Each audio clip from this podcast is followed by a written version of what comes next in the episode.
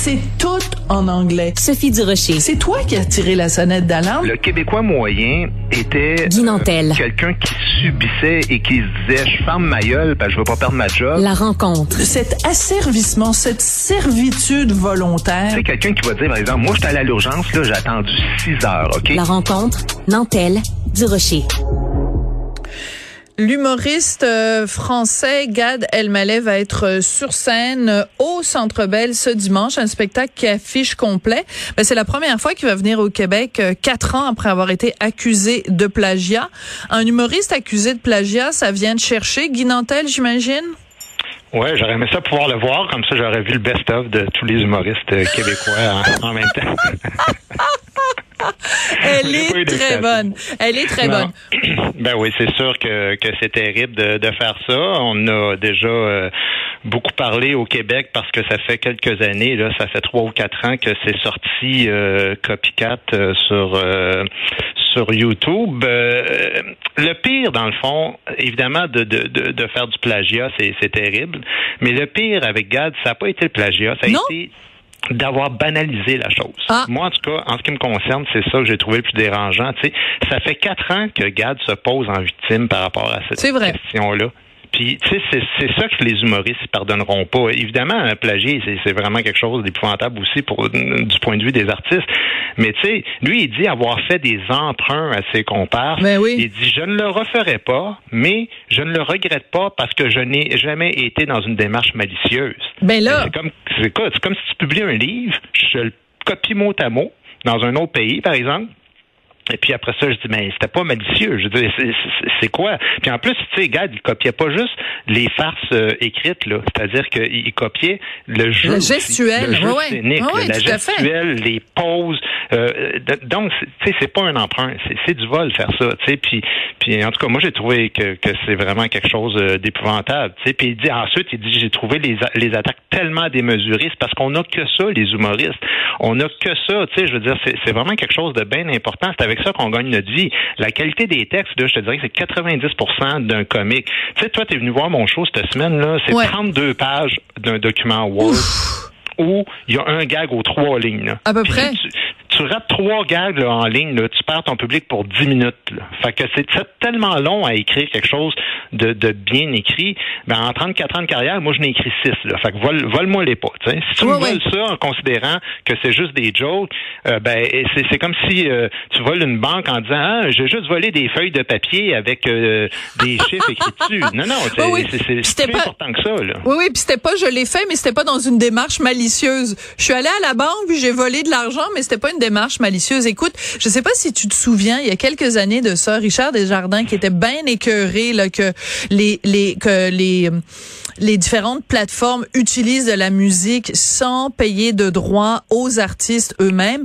Il avait fait imprimer sur sa pochette de disque. Je me souviens plus de la formulation exacte parce que je suis un peu Ephrem dans mes histoires, mais c'était quelque chose genre vous aurez le droit d'utiliser euh, de voler ma musique le jour où je pourrais rentrer dans un dépanneur puis voler de la bière puis pas être poursuivi.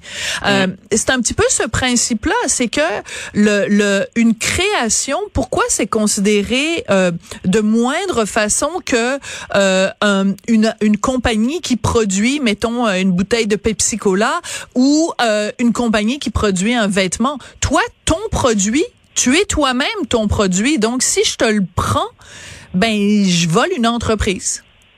Ben tout à fait. Puis tu sais, moi je vais te conter une anecdote. C'est on- Ouais. on, le voit moins maintenant, mais euh, tu sais à ce temps on marche plus avec des, des clés USB, des trucs comme ça. Mais fut une époque où des gens arrivaient avec des des, des DVD euh, maison là qui avaient copié notre Ouais. spectacle dessus puis nous demandaient un, nous demandaient Oh! là. T'es pas sérieux? Tu pourrais-tu le signer, tu sais? Le gars, il se dit, ben, c'est parce que tu, tu, comme, tu m'as volé. Tu m'as piraté. Voilà, c'est ça, c'est du piratage. Oui, oui, puis on dit piratage. On invente un mot, euh, mais dans le fond, c'est du vol. Ouais. C'est du vol. Je veux dire, euh, pourquoi euh, on appelle ça du piratage?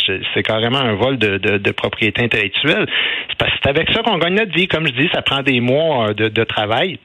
C'est sûr que c'est pas palpable. Hein? Un texte, euh, bon, euh, c'est le temps qu'on passe dessus. Les gens voient pas le, tout le travail qu'il y a, mais c'est un travail. Puis, regarde, après ça, il dit, ben, il dit, ce que je regrette, c'est d'avoir gardé le silence pendant ces mois-là. Et j'aurais dû être présent dans le dialogue, mais, mais ben oui, bon, euh, c'est pas faute d'avoir demandé. Avec moins d'orgueil, mais, mais évidemment, c'est sûr. Mais souvent, on dirait que ces gens-là, c'est parce qu'ils regrettent pas tant ce qu'ils ont fait, ils regrettent de s'être fait pogner, tu sais. Ben tout à fait. Puis, écoute, il dit, je regrette d'avoir gardé le silence. Et combien de demande d'entrevue il a reçu Gad Elmaleh puis mhm. après il dit ah ben là les attaques ont été démesurées. Ben c'est parce que non seulement tu as été croche mais en plus tu as refusé de t'expliquer. Fait que là c'est c'est ça va être la faute de nous les journalistes qu'on a été euh, qu'on a été trop raides. Voyons donc. Moi je suis tannée là. Les les les artistes là qui euh, sont à genoux devant les journalistes. Ah oh, fais la promotion de mon spectacle fais une entrevue avec moi aide-moi à vendre des billets.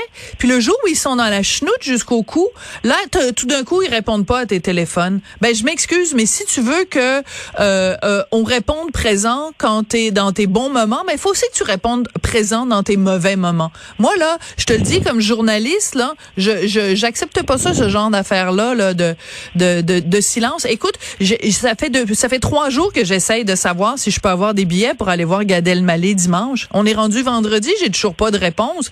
Il, il est en train de quoi? Il est en train de nous museler. Il veut pas qu'on aille que les journaliste aille voir son spectacle? Parce qu'il a peur de ce qu'on va dire lundi dans le journal? C'est une bonne question. Je ne sais pas s'il invite d'autres médias, mais ou si c'est personnel à toi. Je ne sais pas si toi tu as écrit spécifiquement sur. Non, non, mais ça non, mais je, me souviens même plus. Quelque chose, mais mais euh, bref, de, de manière générale, lui il dit, il dit ça fait quatre ans que le dialogue n'est pas possible. Mais tu sais, parce que c'est pas que le dialogue est pas possible. Ce que Gad doit comprendre, c'est que euh, puis ça c'est drôle, hein, parce qu'on voit ça souvent des gens qui commettent des erreurs, d'une petite faute dans la vie euh, personnelle jusqu'au grand crime qui peut faire faire de la prison, c'est que souvent les gens pensent que c'est juste le temps qui efface tout. Mais c'est mm. parce que ce qui, ce qui crée le dialogue, c'est un, la reconnaissance, puis deux, de présenter ses excuses. Et, et si tu pars pas avec ça, ben c'est difficile ensuite qu'il y ait du dialogue. Parce que quand Martin Matt, quand Martin Petit, quand Louis-José Houd, quand, bon, je, je sais plus trop qui, Patrick Huard aussi, je pense, ouais. Patrick Huard, bon, se font toutes voler des gags, ben, c'est évident que c'est sûr que les gars, après, ils font comme, ben, non, un dialogue est pas trop possible. Euh, et, c'est comme ça dans la vie, c'est comme ça dans, tu sais, parce que je dis ça parce que, tu sais, souvent, même le, système pénitentiaire, il marche un peu de même, de dire, ben, écoute, il a payé sa dette à la société, il a fait son temps. C'est sûr, mais ce serait le fun d'entendre de quelqu'un pas juste le fait que tu as fait ton temps, mais que tu, tu reconnaisses aussi les actions que tu as faites, puis que tu t'en excuses, puis qu'on parte de ça pour, pour reconstruire. Pas juste partir du fait que hmm. oh, le temps est passé, puis tout est fini, tu sais, parce qu'on ne sait pas, tu sais, je veux dire, là, ce qu'on entend, c'est le temps, euh, il s'est passé du temps, puis je regrette pas trop de l'avoir fait parce que c'était pas malicieux. Ben, oui, c'est ça. ça. Ça part pas très bien un dialogue, je trouve. Alors, il y a, y a, quelque chose d'important quand même qui est cité parce qu'il a donné une entrevue exclusive euh, au journal euh, de Montréal à Sandra Godin, notre euh, notre collègue. Il dit, je me demande si cet épisode d'accusation de plagiat ne m'a pas secoué dans ma créativité, ne m'a pas forcé à faire des choses si singulières qu'on ne pourrait me comparer à personne. Donc lui, ce qu'il dit, c'est, dans le fond, bon, ça a été très éprouvant pour moi, mais en même temps, ça m'a forcé à créer du matériel tellement original que jamais personne va pouvoir dire euh, ça ressemble à rien d'autre qu'à du Gad Elmaleh. Moi, je lis ça là, puis j'ai un petit peu envie de lui dire ben T'aurais dû commencer ta carrière comme ça parce que moi quand je m'en vais voir un show de Guy Nantel, je trouve pas que ça ressemble à du Martin Matt, puis quand je vais voir du Martin Matt, je trouve pas que ça Tu comprends ce que je veux dire, c'est que il me semble c'est ta ta la première chose que tu fais quand tu commences en humour, c'est de te créer un style tellement personnel qu'il y a jamais personne qui va dire "Ah ben oui, il me semble que ça sonne comme une joke de quelqu'un d'autre." Ben, le paradoxe, c'est aussi d'être quelqu'un qui se fait prendre pour du plagiat et qui ose dire cet épisode-là, donc de m'être fait prendre pour du plagiat, fait en sorte que je suis maintenant une personne qui ne peut pas être comparée à personne d'autre. Ben, premièrement, j'espère. Tu peux pas te comparer à personne d'autre parce que on espère que les autres euh, font pas la même affaire. Puis deuxièmement, oui, tu peux te comparer à d'autres parce que parce que tu as les lignes des autres. je veux dire, euh, après ça, ben si tu dis ah ça m'a secoué dans ma créativité, Christy, tu es un artiste, allume. Mais oui. J'espère que tout ce que tu vis dans la vie te secoue dans ta créativité. Mm. C'est comme ça, c'est de ça qu'on s'inspire. On, on part de nos affaires. Mais, c'est parce que, tu sais, moi, je, le connais pas tant. J'ai déjà croisé deux, trois fois, puis c'est pas, euh, j'en veux pas à la vie à la mort à Gad Elmaleh. C'est juste que de façon générale, puis ça dépasse même Gad. C'est, il y, a une époque où les Français faisaient ça beaucoup là. Euh, moi, je suis déjà allé voir un spectacle de Roland McDan à la Place des Arts. Ah ouais? Je te mens pas, là.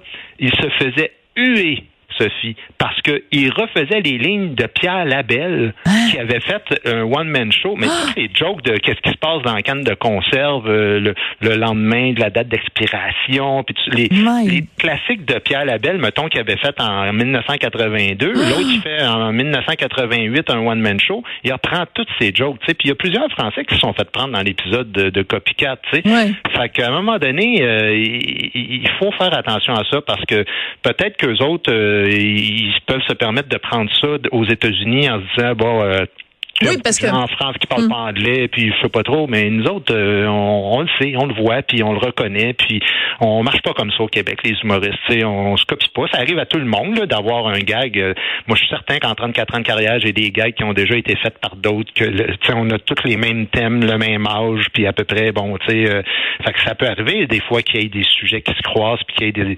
C'est normal d'avoir un point de vue semblable à un autre sur une affaire. Tu vois pas tout ce qui se fait mais il y a une différence entre avoir un gag qui ressemble à un autre puis vraiment un gag volé un texte. Ben écoute, euh, on, on, est euh, je sais pas trop combien de chroniqueurs au journal de Montréal, puis on envoie nos textes puis le lendemain dans le journal, on regarde notre chronique puis on dit ah tiens, il y a un autre collègue qui a écrit la même chose. Des fois, il y a des phrases qui se ressemblent ou des des idées qui se ressemblent. Ça veut pas mhm. dire qu'on s'est appelé la veille ou ça veut pas dire qu'on l'a volé de l'un à l'autre. Ça veut juste dire des fois, il y a des situations qu'on regarde puis on pense la même chose sur le même sujet puis ça sort à peu mhm. près de la même façon.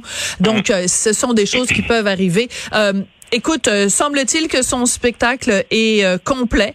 Donc, euh, manifestement, le public québécois a, a passé l'éponge et est passé par-dessus. Donc, peut-être que je vais être là dimanche soir, peut-être pas. Si c'est le cas, je t'en reparlerai lundi. Merci beaucoup. C'est assez, spectaculaire, le public. il y a quelque chose de très religieux dans son public. Les gens le suivent beaucoup. Fait que, tant mieux pour lui si les gens oublient, mais à suivre. Ouais, mais je l'ai déjà vu en spectacle pré-scandale et c'était hallucinant. Là. Les gens le suivent à la vie à la mort. Merci beaucoup, Guy. À bientôt.